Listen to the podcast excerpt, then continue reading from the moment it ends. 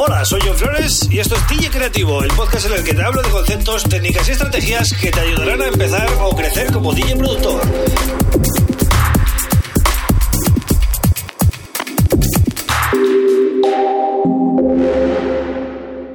Hola, bienvenido, bienvenida a DJ Creativo. Este es el episodio número 212 del podcast y quiero intentar ayudar a todos esos productores que sueñan con triunfar algún día con que su música eh, llegue a lo más alto, ¿no?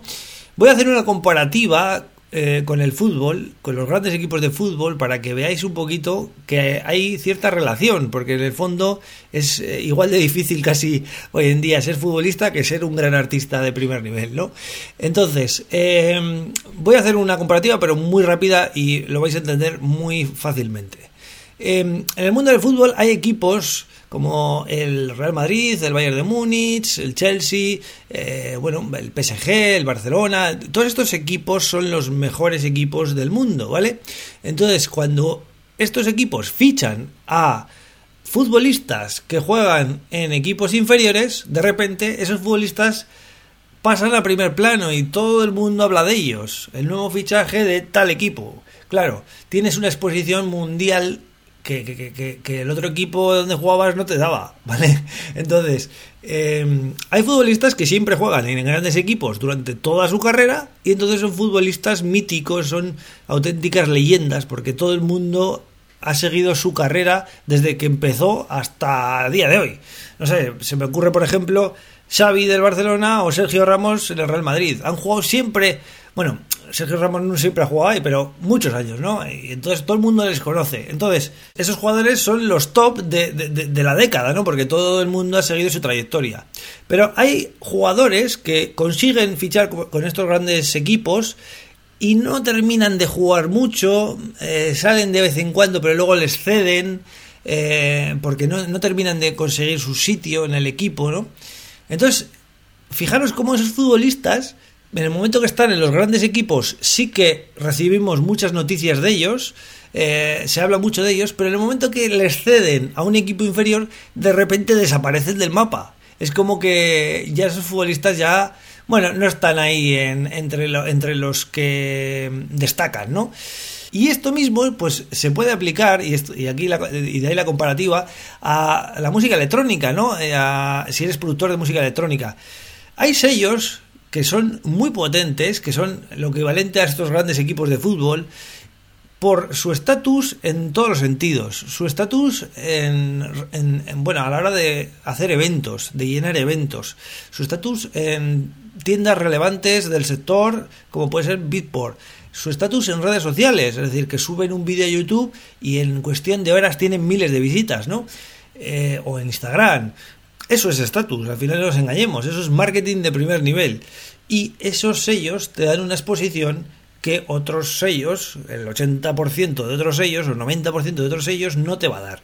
Entonces, volviendo un poco a la comparativa con el mundo del fútbol, hay artistas que siempre sacan con grandes sellos, ¿vale? Y eso hace que siempre estén en primer plano, siempre estén en boca de la gente, siempre estén eh, eh, eh, encabezando los line-ups de los clubs y los festivales. Les da un poder, un estatus, una autoridad especial. Y luego hay artistas que de vez en cuando sacan con algún sello grande y tienen mucha repercusión, pero luego sacan con sellos pequeños o su propio sello o, o sellos más medianos y no tienen tanta repercusión, pasan como un segundo plano, ¿no? Es como han bajado un poquito unos cuantos escalones. Entonces, ¿por qué os cuento todo esto? Porque quiero mm, hacer entender a, bueno, a los productores que estéis escuchando, ¿no? Nuevos productores, nuevos talentos, que hoy en día el marketing marca la diferencia, o sea, la música tiene que ser buena, pero el marketing marca la diferencia. Entonces, no consiste en sacar y sacar y sacar y sacar y sacar. Esa estrategia no funciona. Consiste en sacar pocas veces, pero con grandes sellos. Y me vais a decir, ya, pero es difícil porque mandas demos y no te contestan. ¿Qué hago con todos estos temas que no me están cogiendo los sellos? Pues mi consejo es que os los quedéis para vosotros mismos, para pinchar en vuestros DJ sets. Y así vais a darle otro toque, otra originalidad a los DJ sets. Entonces, vuestro objetivo como productores, yo creo que siempre debería ser sacar en este tipo de sellos. Mandar demos, probar a contactar a la gente, eh, probar vías alternativas, no sé, intentar eh, contactar con algún artista del sello para hacer alguna colaboración. Se puede hacer muchas, de muchas maneras. Yo, por ejemplo, siempre cuento mi caso de Subliminal Records, de el sello de Eric Morillo, ¿no? Eh, ¿Cómo conseguí sacar un remix con ese sello? Contactando con uno de los artistas de ese sello que me dio la oportunidad de remezclar y luego llegué ahí, ¿no? Muchos artistas llegan a los sellos de esta manera y no mediante una demo. Cuidado, ¿eh? Porque siempre hay que mirar todas las opciones a la hora de, de hacer contactos. Y bueno, nada más. Espero que esto os motive y cambiéis un poco el chip en vuestra estrategia a la hora de hacer lanzamientos musicales, ¿vale? No consiste en sacar y sacar y sacar y sobre todo con sellos pequeños que no os van a dar nada de exposición, sino en sacar con grandes sellos que os hagan el marketing y que vosotros simplemente os centréis en, repostear, porque ellos mismos ya tienen tanto, tanta fuerza en sus redes sociales que poco vais a tener que hacer para que os conozcan, ¿vale? Además vais a abrir mercados que, que no tendréis acceso si no. Y hasta aquí el episodio de hoy, espero que os haya gustado. Ya sabéis que tenéis mis templates de Ableton Live, de House y Techno.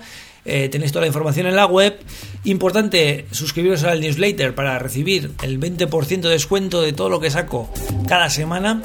Y yo vuelvo la próxima semana con otro tema súper interesante. Un abrazo.